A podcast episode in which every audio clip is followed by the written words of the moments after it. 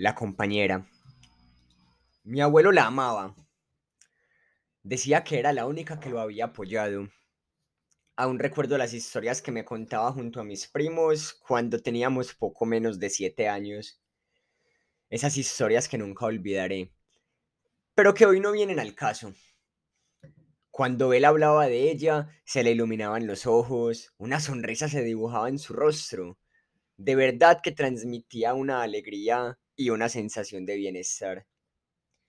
Incontables historias tengo acerca de mi abuelo y ella, su amada, su señorita, su bendición, su calor, su respiración, su vida, su amiga de viajes, su todo, su compañera.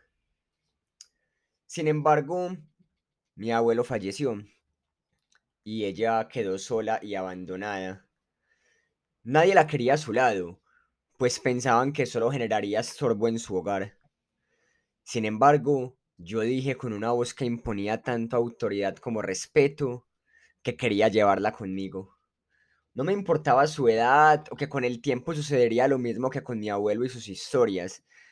Yo sabía que ella se iba a ir en cualquier momento. Pero ¿a quién le importa el futuro? Debo vivir el presente.